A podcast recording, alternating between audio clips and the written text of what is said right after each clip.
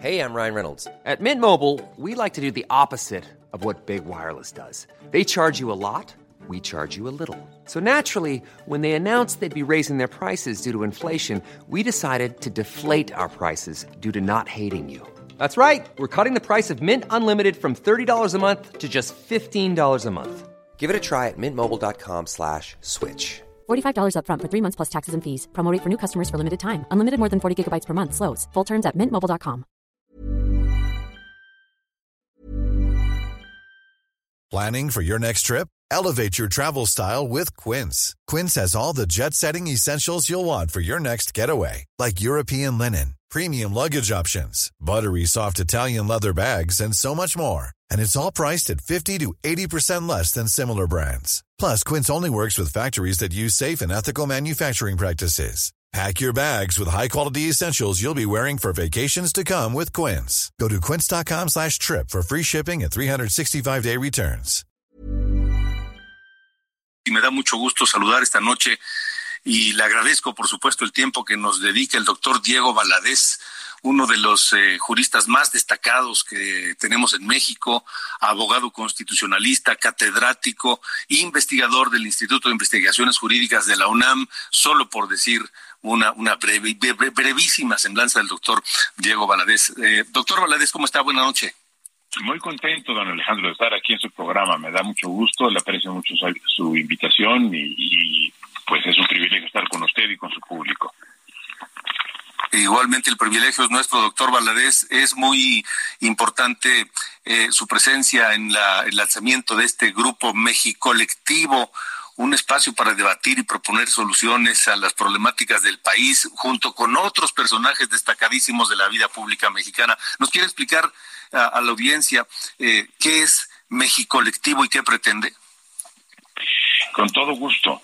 Eh, justamente como lo señala la propia denominación, es eh, un esfuerzo de carácter colegiado en el que no tenemos ninguna jerarquía en cuanto a directiva, en cuanto a quien encabece, en cuanto a quien eh, coordine. Es eh, un proyecto que surgió de manera paulatina a partir de irnos reuniendo primero para comentar la obra del ingeniero Cuauhtémoc Cárdenas y después para ir a, viendo qué efectos podía tener eh, un replanteamiento de la reconstrucción del país en diferentes aspectos. En lo personal a mí me corresponde y me interesa todo lo que tiene que ver con las formas de gobierno y la reconstrucción del Estado mexicano. La importancia es que se trata de un grupo que, repito, funciona de manera informal, y de manera horizontal. Todos aportamos pues el trabajo y algún recurso, unos un poco más, otros un poco menos, para lo, lo, mínimo que se necesita, que tampoco son muchas nuestras necesidades, básicamente el café y las galletas, eh, por decirlo de manera muy coloquial.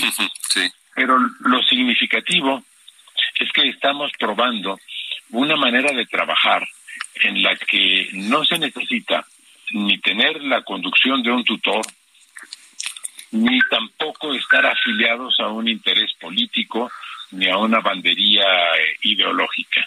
Entre nosotros prevalece el pluralismo, hay mujeres, hay hombres, hay jóvenes que por fortuna son los que prevalecen, estamos algunos ya un poco más añosos, pero esencialmente nos interesa subrayar que es a ellos, a los jóvenes y a las jóvenes, a quienes queremos eh, no impulsar porque no lo necesitan, pero sí a quienes queremos acompañar en un proyecto de identificación de soluciones para un país que se está viendo afectado por muchas aflicciones, como todos lo sabemos, todos los días.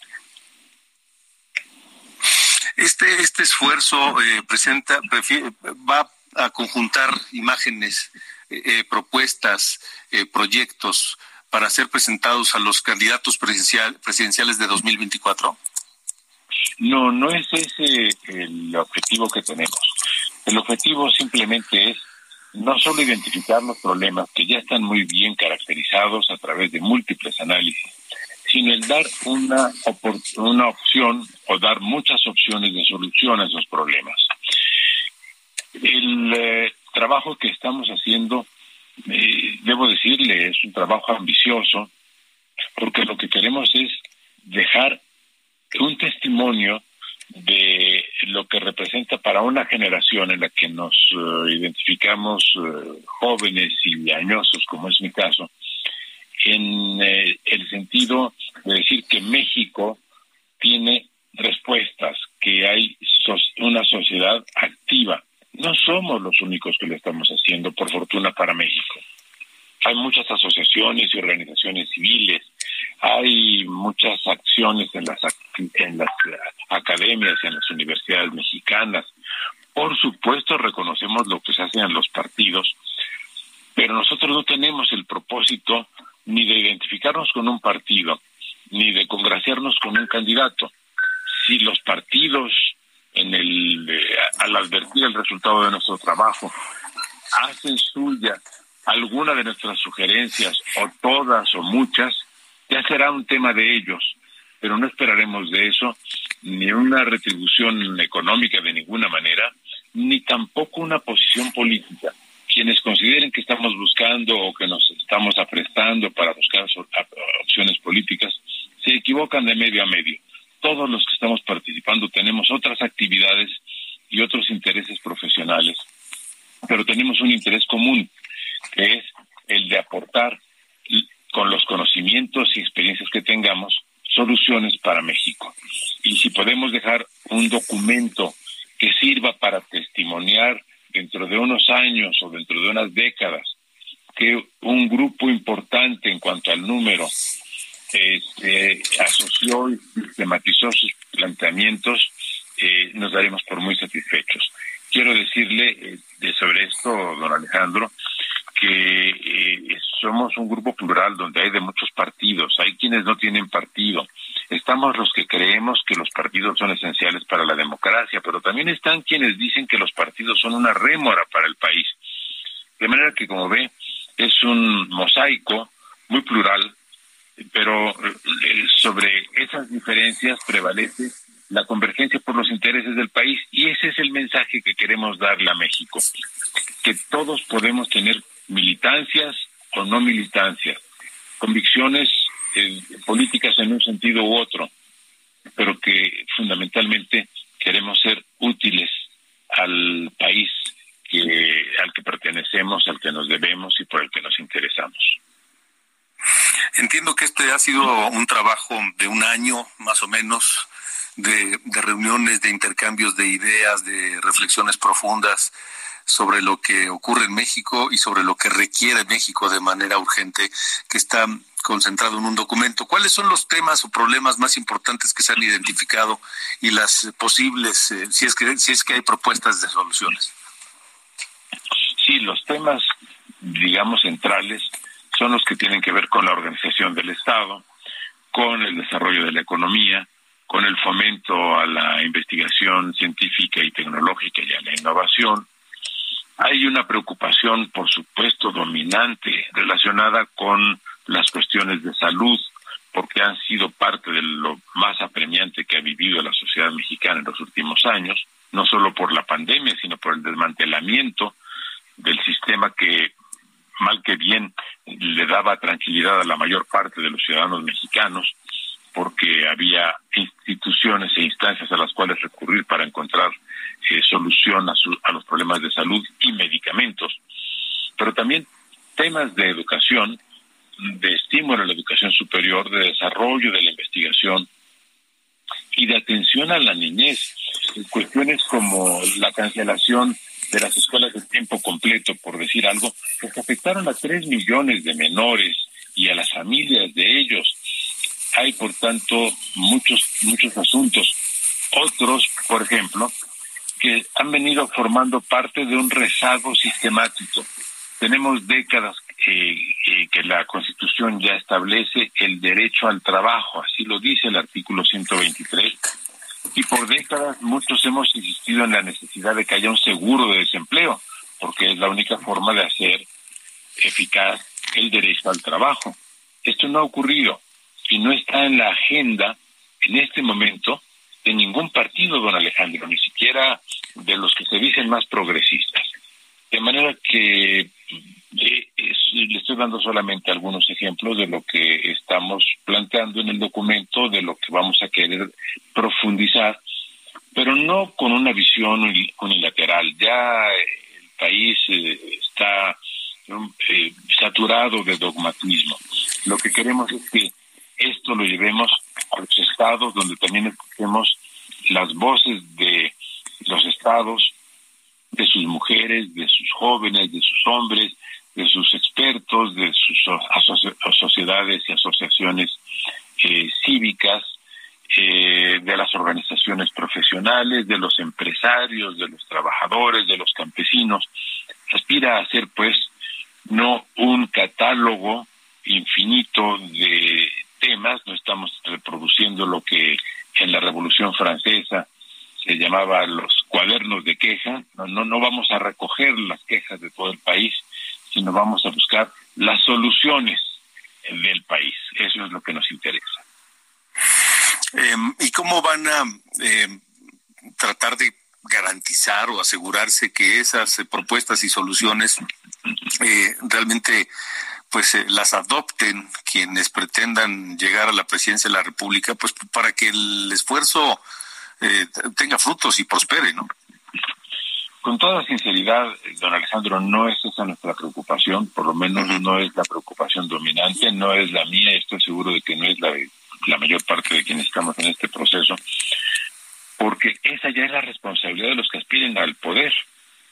Nosotros solo aspiramos a identificar soluciones y a decirlas con la mayor claridad posible. Si lo conseguimos, habremos alcanzado nuestra meta. Ya lo otro, lo lo político, la eh, implementación de las soluciones, corresponde a quienes tienen responsabilidades públicas de partido y de, y de, gobierno.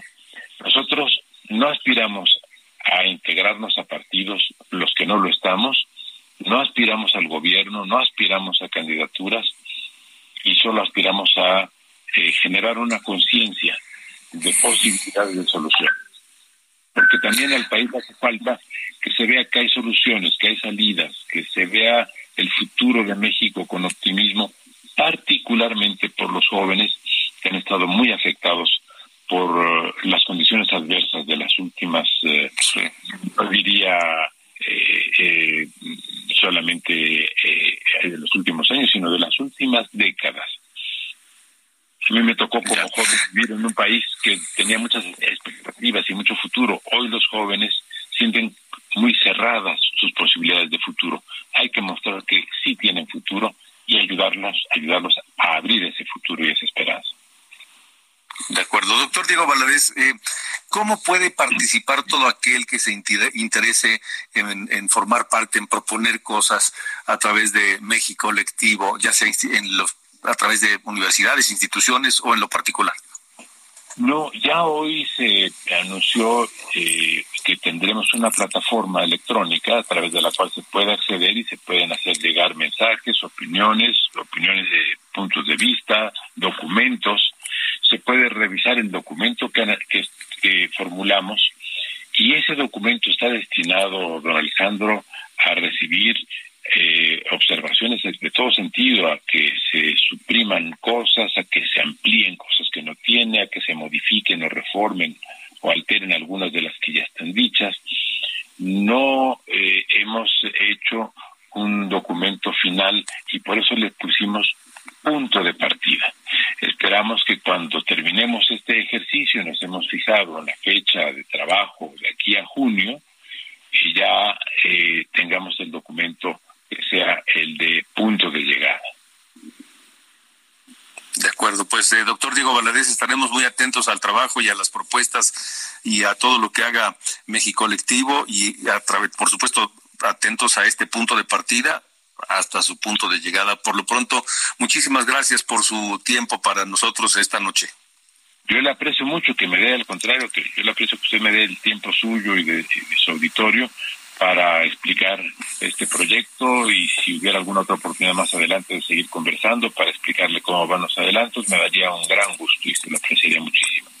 El gusto será para nosotros y seguramente con mucho interés lo estaremos haciendo, doctor Diego Valadez. Así que dejamos entonces la invitación abierta y la posibilidad de seguir platicando. y es aceptada con gran gusto y entusiasmo. Gracias. Gracias, Buenas noches. Gracias a usted. Que te pase buena noche. Imagine the softest sheets you've ever felt. Now imagine them getting even softer over time. That's what you'll feel with Bowl and Branch's organic cotton sheets. In a recent customer survey, 96% replied that Bowl and Branch sheets get softer with every wash. Start getting your best night's sleep in these sheets that get softer and softer for years to come. Try their sheets with a 30-night guarantee. Plus, get 15% off your first order at bowlandbranch.com. Code BUTTERY. Exclusions apply. See site for details.